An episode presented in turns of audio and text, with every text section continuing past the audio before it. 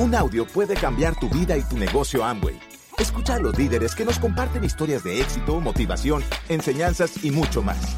Bienvenidos a Audios INA.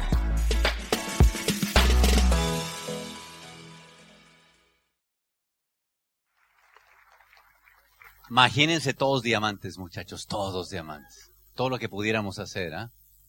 Así que a ver si ya te pones las pilas. Estos son Sergio y Charo cuando vieron el negocio. En una foto que está ahí chiquita. Ahí está. Sergio tenía el bigote así largo porque se lo había dejado crecer. Desde que me salió me lo dejé crecer. Pues claro, cuando tienes 18 años tú lo que quieres es quererte ver grande. O sea, yo quería que me, ahora ya de cincuenta y tantos ya no hay ni que quitarme para ver si veo más delgado, pero más joven, pero así. Yo pues el bigote me lo dejaba a veces así abajo del labio, a veces arriba, así. Le digo a la gente que parecía que me había comido un caballo y se me quedó la cola afuera, ¿verdad? Pero bueno. y ahí, esos éramos eh, Sergio y Charo. Esta tablita que está ahí, que lo hay en todos los países, es la tabla que dice el promedio de ingresos de los profesionales, ¿cómo dicen? ¿Profesionales o profesionistas? Profesionales. En México decimos profesionistas. Bueno, de los profesionales. Y mira eso, muchachos, eso más o menos es, el, esto es en México, el promedio de ingreso de los profesionales es de 10 mil pesos al mes en México, que eso es como unos 800 dólares. 800 dólares. Yo no sé cuánto sea en el país donde tú vives, muchachos, pero es, eso es miserable. 800 dólares. Y créeme, los muchachos salen súper bien preparados, súper bien preparados, pero no encuentran oportunidades. ¿Eso pasa aquí también, en tu país? Entonces imagínate, Charo quería la casa de los sueños.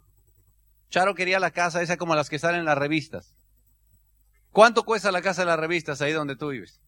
O sea, medio millón de dólares. O sea, ¿cuándo alguien con el pinchurriento sueldo ese de 10 meses? O sea, ¿cuándo alguien va a poder comprar la casa esa? Nunca. Pero pues la muchacha la quería, pues. O sea, a ver, explícale, ¿no? Pero es que hay que hacer algo, porque entonces, esa es la onda y es donde viene precisamente el negocio, cuando alguien simplemente sabe que tiene que tomar la decisión más importante de la vida. O te conformas viviendo una vida común, como la de mayoría de la gente, o haces algo por luchar por tus sueños. Y ahí es donde nos encuentra todos este negocio, como a ti te encontró, como a mí también. Y la clave, por lo tanto, es entender que lo que hay que hacer es cambiar la manera de pensar. Les decía ayer que en Club de Diamantes, si tomas la foto del Club de Diamantes pasado y la ves, pues ahí se ve todo el mundo ahí. Y que algunos de ustedes, si le tomamos la foto y la ponemos en Photoshop, y la ponemos junto ahí, junto a los demás, Club de Diamantes, y te paras tú ahí, cuando la gente vea la foto no vas a dar cuenta quién es el diamante y quién no.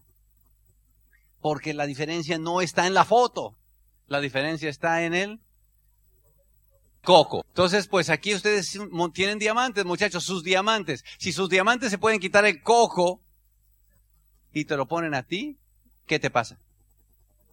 Te haces diamante.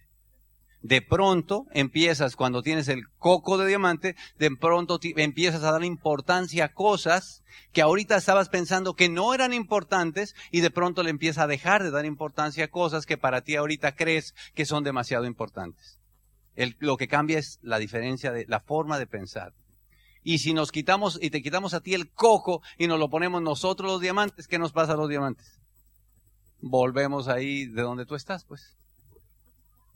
O sea, porque nos volvemos a llenar de miedos, de inseguridades, de envidias, de, de, todo eso. O sea que lo que quiero que entiendas es que la solución para ti, para mí, está en limpiar ese coco. Por lo tanto, si tú entiendes esa cosa, te vas a poner blandito y decir, yo quiero que me limpien el coco ese. Yo quiero. Porque el coco que tengo ahorita me tiene viviendo como estoy. Yo hace años dije una frase que dice, si me, haga, si me hago caso a mí mismo, voy a acabar como yo. A ver, ahora repitan conmigo. Si me hago caso a mí mismo, voy a acabar como yo. ¿Cuántos de ustedes les gustaría acabar como ustedes? Ahora, ¿con quién te la pasas todo el día? Ya, ya perdimos. Porque el peor consejero para Sergio es Sergio. Si yo dejo solo a Sergio con Sergio, me lo vuelve a meter en las deudas esas de antes. Y si tú te quedas solo contigo, mira cómo te tienes. Por lo tanto, lo, lo mejor que podemos hacer tú y yo es dejar de oír a nosotros mismos Y para eso necesitamos, pero el suero ahí intravenoso de todos esos audios y todos esos libros y todo, para que nos hagan pensar diferente. Cuando uno empieza a leer eso, dices, ah, ah, que fuera verdad, aunque sea la mitad de lo que está ahí. Los audios, te hablan esos audios, esos diamantes con aquella cosa, y tú pides prestada la creencia que no tienes. Oyes ese diamante y pides prestada la actitud por un ratito. Y eso es lo que necesitamos tú y yo para poner en acción y levantar nuestro negocio. No te preocupes si no todos los audios te gustan. Yo tengo uno que me dice, ay, es que los audios no me gustan. Digo, no te preocupes. Un día va a salir un audio tuyo y a nadie le va a gustar tampoco. O sea. Sí, sí. Lo...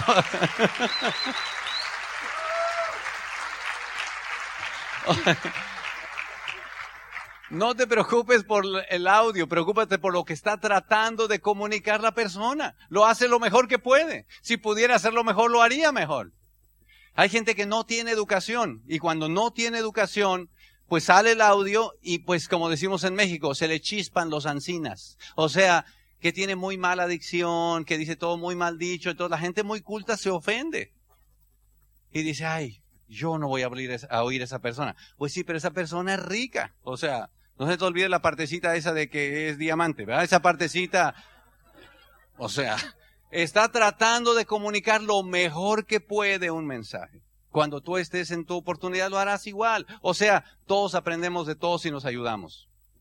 Lo importante, muchachos, es que tú empieces otra vez, que empieces a recordar que donde nace todo es con un sueño. Y que si la gente llega a los niveles altos es porque tienen el sueño más grande. Y si la gente llega más rápido a los niveles es porque tienen el perro más bravo.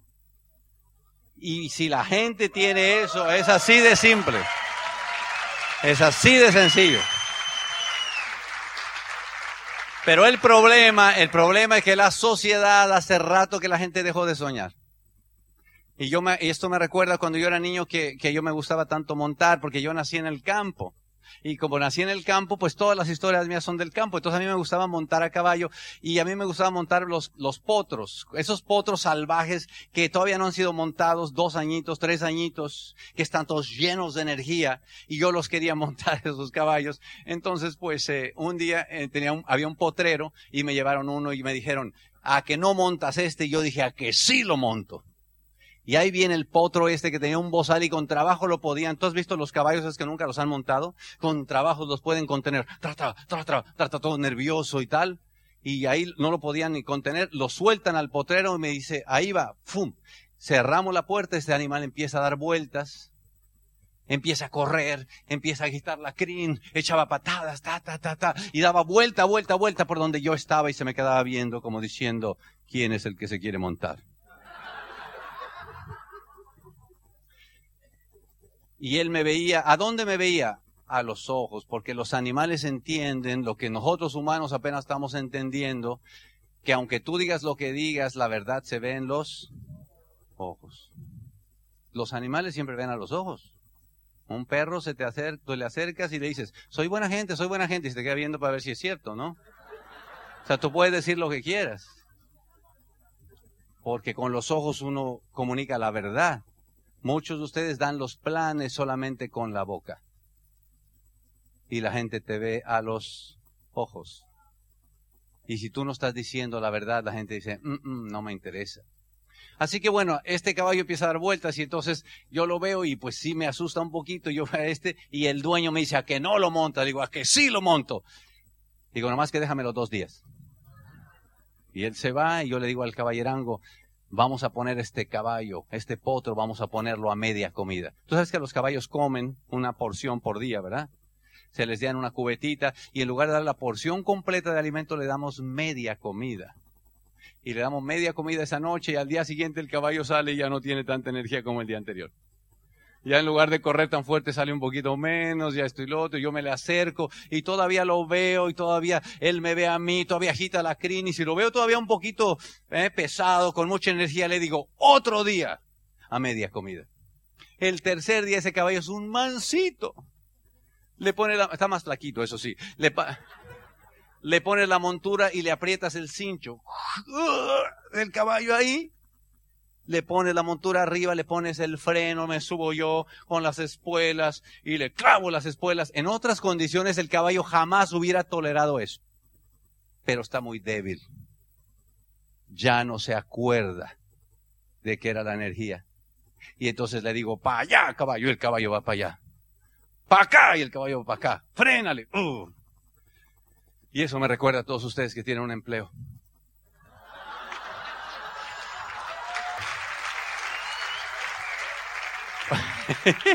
Porque yo también tuve un empleo un día. Cuando me gradué de la Universidad de Ingeniería Química 7983, entré a trabajar en Industria Automotriz Chrysler de México. Apliqué, aplicamos un montón, me dieron el empleo, ingeniero de procesos. ¿A qué hora hay que entrar a trabajar? A las 6 de la mañana. Pero si es tu primer día del empleo soñado, ¿a qué hora llegas? Ah, todavía te acuerdas. Llegué tempranito por si acaso va a encontrar lugar. Oh, oh, ahí, cinco y cuarto, cinco y veinte, sí, formadito. Daba vuelta en el potrero. Llego a trabajar, me reporto, jefe, listo, ¿qué hay que hacer? Tal. Su trabajo es hacer esto, esto y lo otro. Sí, no, no importa, ta, ta, yo llego y lo empiezo a hacer con toda la fuerza, termino, ya acabé, jefe, ¿qué más hago? ¿Qué más hago? Otra cosa. Yo me iba y el patrón le dijo al otro, póngame a este aquí a media comida.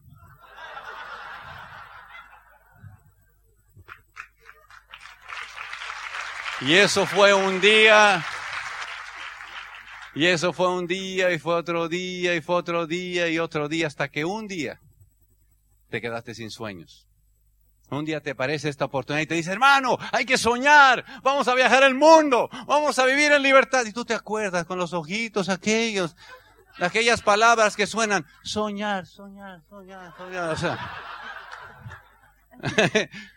El problema es que tienes años viviendo a media comida. Años. Ya la gente se le olvidó qué cosa era eso. Y tú tienes que regresar a soñar, hermano, porque este negocio lo que va a hacer es abrir las puertas del potrero para ti. No hay que hacer más en el potrero, hermano, no hay que hacer más. Vamos a salir todos de ahí. Y vas a ver qué lindo va a ser. Qué lindo. Hoy día pues ya tenemos más de 20 años sin empleo. Ya no me acuerdo qué es eso de tener un empleo. Ya vamos en la mañana al gimnasio, porque vamos en la mañana al gimnasio porque estoy casado con la instructora, así que ahí no hay, no hay piedad.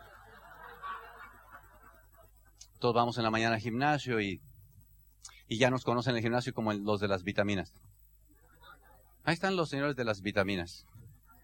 De las vitaminas. Ahí viene, señor, ¿qué, quién es? Es el de las vitaminas. Somos los de las vitaminas. Por cierto, a Rosana le daba mucho risa un día que yo conté que un señor llegó y dijo, oiga, ¿usted es el de las vitaminas? Le dije, sí. Un señor de unos 70 años me dijo, oiga, ¿y no tiene nada para el muñeco?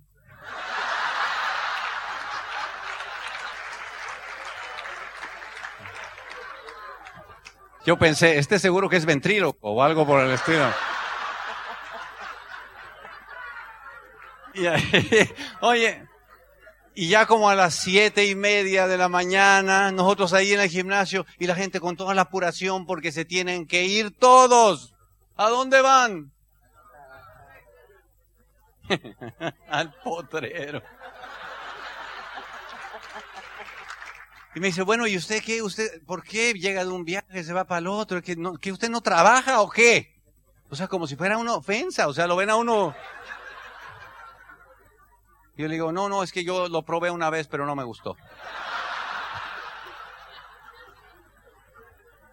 Y esa es la vida que te espera, mi hermano, esa es la vida que te espera, como tú quieras vivirla. Regresamos a la casa, el bañito, alguien que te haga el desayunito, ¿cómo te parece eso? Desayunar juntos. Si estás un poquito cansadito o algo, pues una primera siesta, porque hay que tener varias. Yo soy promotor de siesta, yo a mí me gusta la siestita. ¿Cuánto a usted le gusta dormir? Dormir es delicioso, es saludable, saludable. Yo sé que hay algunas personas que me ven feo como diciendo, ay, no me gusta perder el tiempo, no me gusta dormir de día. Digo, no se preocupe, es falta de práctica. Pero es, bien sabroso, es bien sabroso. Muchachos, es bien sabroso eso. Ya después, ¿qué comeremos hoy? sin prisa. ¿Qué se te antoja? Comemos acá, salimos fuera, invitamos a un chef que te cocine. ¿Por qué no? ¿Por qué no? O sea, ¿por qué no?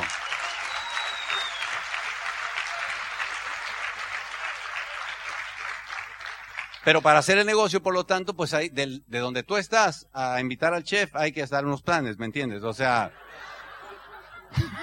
o sea que, o sea que hay que, hay que hacer un trabajito, por supuesto. y para eso lo que hay que hacer es entender que todo negocio, igual que el deporte, acuérdense, yo les dije, este es un juego, necesitas aprender unos fundamentos. Unos fundamentos. ¿Cuántos de ustedes saben jugar voleibol? Voleibol es un deporte bonito. A veces lo juegan cuando hay convivencias y tal. Y en el voleibol hay cuatro fundamentos, ¿no? Bueno, cuando yo aprendí. El primero es el saque. ¡Pum! El segundo es la recepción. El tercero es voleo y el cuarto es el golpeo. Ok. ¿Qué pasa si sabes todos menos uno? Sabe todo menos sacar.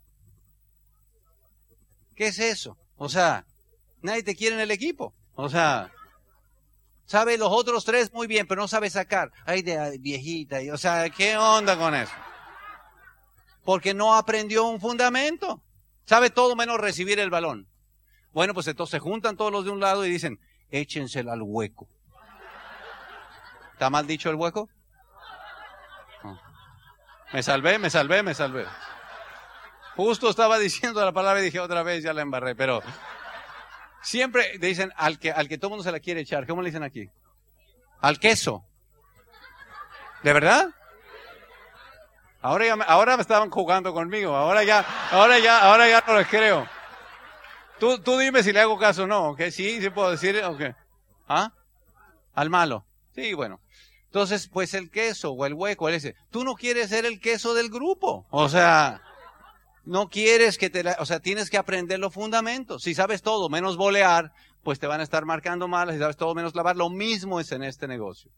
Tienes que aprender los, los fundamentos de este negocio porque hay que aprenderlos. No te pelees con eso. O sea, no te enojes con nadie simplemente porque hay que aprenderlos. Si no aprendes estos fundamentos, no hay libertad. Tienes que aprenderlos y ponerte en actitud de estudiante para hacerlo bien.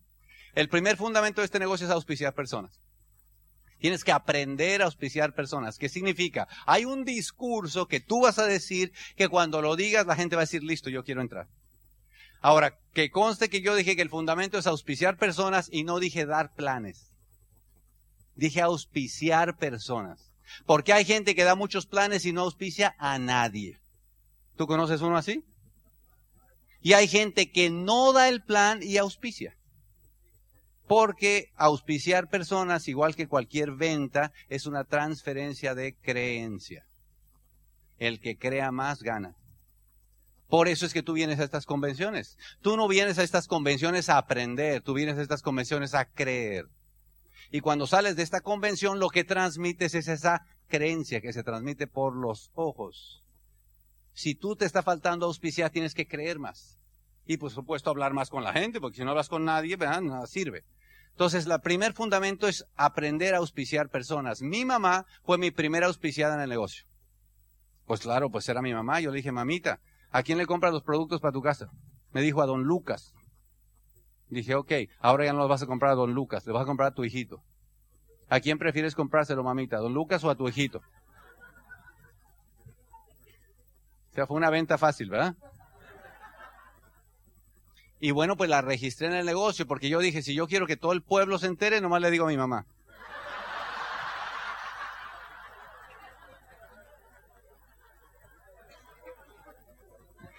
Ay, mamita. Pero ¿sabes qué? También fue nuestra primer platino. ¿Ah? ¿Qué tal? Ah, buenísimo. Y ella... o sea que el... O sea que el plan que ella daba no se parece al plan que yo doy, no se parece al plan que da Charo, no se parece al plan de tus diamantes. El plan tiene que ser el tuyo. Y cuando es el tuyo, es la creencia tuya la que la otra gente ve y es lo que lee y tú tienes que aprender a hacer eso. Aprender, hermano, aprender. Eres tímido. Buenísimo. Dile a la gente que eres tímido. ¿Sabes qué? Tú me conoces, yo nunca he hecho nada que tiene que hablar con gente. Me estoy muriendo de miedo para hablar contigo pero creo en este negocio. Déjame contarte de qué es. Esa gente de inmediato va a sentir que conecta con un ser humano. Hagan eso, muchachos. Aprende a conectar con otro ser humano. Desde esa historia tuya, desde donde tú estás transmitiendo lo que ves para que la gente se auspicie. El segundo fundamento se llama mover volumen. Como puedes ver en la gráfica, hasta esas niñas aprendieron el básico de mover volumen en cualquier negocio. Están vendiendo la limonada, claro, se están consumiendo la mercancía, pero... pero entienden que si en un negocio de volumen, de distribución no se mueve volumen, pues no hay negocio. Tienes que aprender eso. Yo sé que hay gente que dice, ay, pero es que a mí no me gusta vender. Hermano, o sea, fregado y luego con estatus. O sea, no te pongas los moños, mi hermano. O sea, eso se llama aprender. Aprender. Todo se aprende. ¿Cuántos de ustedes aquí no saben vender productos? No saben todavía. Levánteme la mano con honestidad. Ok. No se preocupen. Aprenda. No te vas a perder el diamante nomás por no aprender eso. Cuando fuiste a la escuela, no todas las materias te gustaban. Pues tú dijiste, no me gradúo porque no me gusta esta. O sea, ¿qué es eso? O sea, tú la apruebas como sea, hasta de panzazo, de panzazo dicen. La apruebas y ya, igual acá. No, no se trata de que te conviertas en un vendedor. Se trata de que aprendas a tener 10 o 20 clientecitos. ¿Por qué? Porque lo vas a tener que enseñar. Y como lo vas a tener que enseñar, lo tienes que aprender para poder hacer. Es un fundamento del negocio. Además, los productos son buenísimos. Buenísimos. Lo único que tienes que hacer es mostrarlo. Nosotros vamos a muchos lugares y solamente cuando la gente ve el producto ya lo quiere comprar y todavía le decimos, espérese que todavía ni le doy la plática. O sea, increíble. El tercer fundamento del negocio se llama llevar personas a los eventos. Así que una vez más, mira, mira a esa gente cómo está ahí. Entendieron el tercer fundamento de este negocio que es llevar personas a los eventos.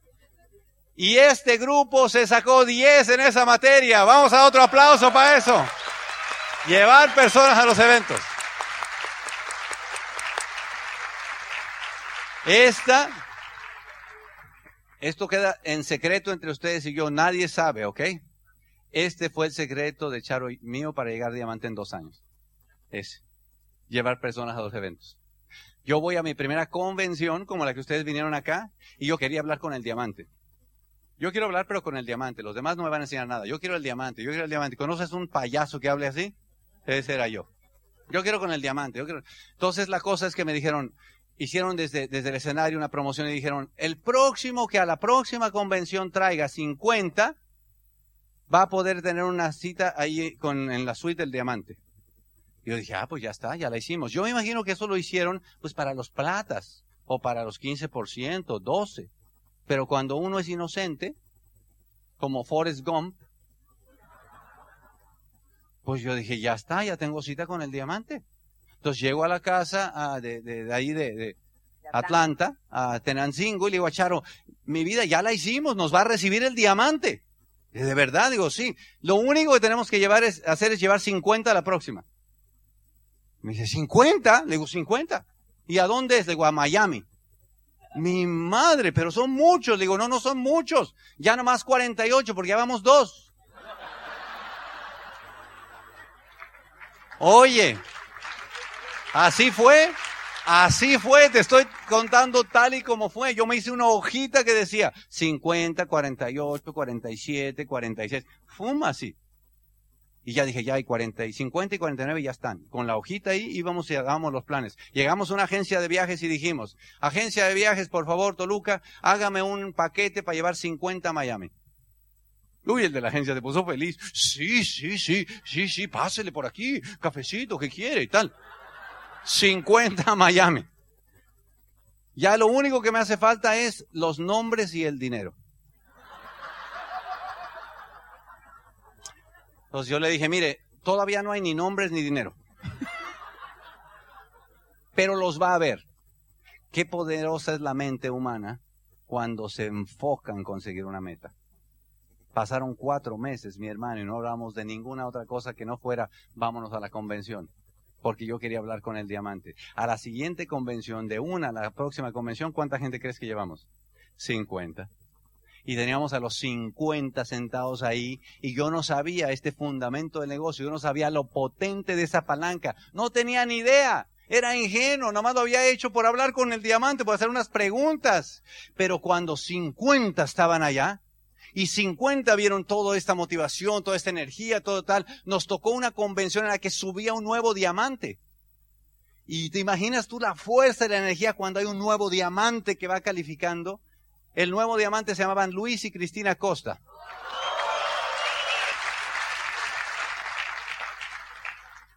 A la última ya la cita del diamante se me había olvidado, porque los 50 estaban pero colgados de la lámpara, mijo.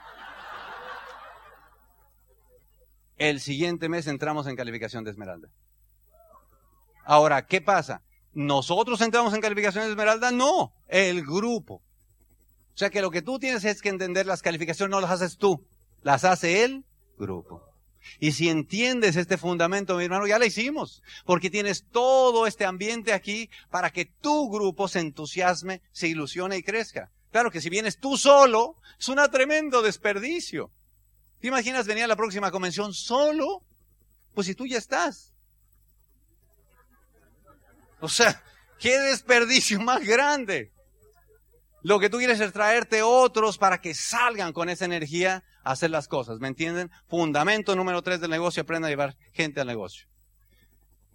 Una cuarta cosa de, este negocio es que tienes que aprender que hay que subir mucho la frecuencia de lo que estás pensando hacer. Un piquete de abeja te hace un hinchazón. 300 piquetes de abeja te quitan la vida. La frecuencia en este negocio es muy importante no va a ser suficiente hablar con una persona a la semana o dos o tres. Hay un, un, audio de nosotros que habla de que para hacer este negocio bien tú tienes que checar cómo está tu actitud, cómo está tu técnica y cómo está tu frecuencia. Escucha ese. Pero en mi opinión, cuando hablo con la gente de que no le está funcionando el negocio, la causa principal es esta de la frecuencia. Diamante, yo ya no sé qué hacer, qué me estará pasando, será mi signo zodiacal, es tal. O sea, en todos lados funciona, pero en el cono sur usted no entiende que nosotros, o sea, somos los europeos de América, o sea, no, no, no, no, no. Le digo que es verdad, o sea, si estás trabajando muy duro y no te está funcionando, algo está pasando. A ver, muéstrame la agenda de lo que hiciste el mes pasado. Empecemos por ahí, vamos a ver si encontramos algún tip. Desgraciado, estudió como 20 planecitos del mes pasado. Le digo, ok, ¿cuánto te tomas en dar un plan? Y dice, no, no, es que ahora ya se dan cortos porque usted sabe que ya la gente se aburre. Ok, ¿cuánto tiempo te tomas? Unos 20 minutitos. Y yo cuento los planes. Uno, dos, tres. Dio 20. O sea, tú me estás diciendo a mí que trabajaste 20 veces 20 minutos. El mes pasado.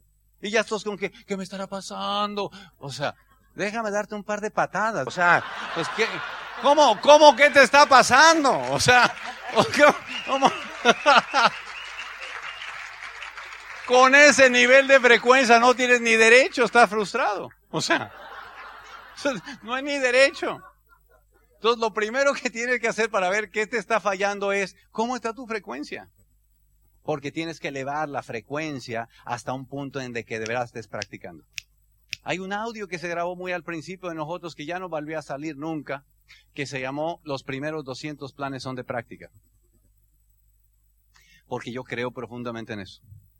Yo creo que a todo mundo aquí no le deberían dar el número de licencia de IBO hasta que diera por lo menos 200 planes. Porque en todo, primero tienes que haber practicado, ¿sí o no? Y aquí hay mucha gente que no ha dado los 200 planes ni desde que entró y ya lleva tres años en el negocio. ¿Qué le hacemos a ese hoy? ya se apuntaron por las patadas. Así que ustedes van a tener una próxima convención, ¿sí o no? Yo no tengo idea cuándo sea, pero ya estoy emocionado por ti. Ya estoy emocionado por ti porque vas a llevar un grupo ahí. Estoy emocionado por ti ya de esa convención.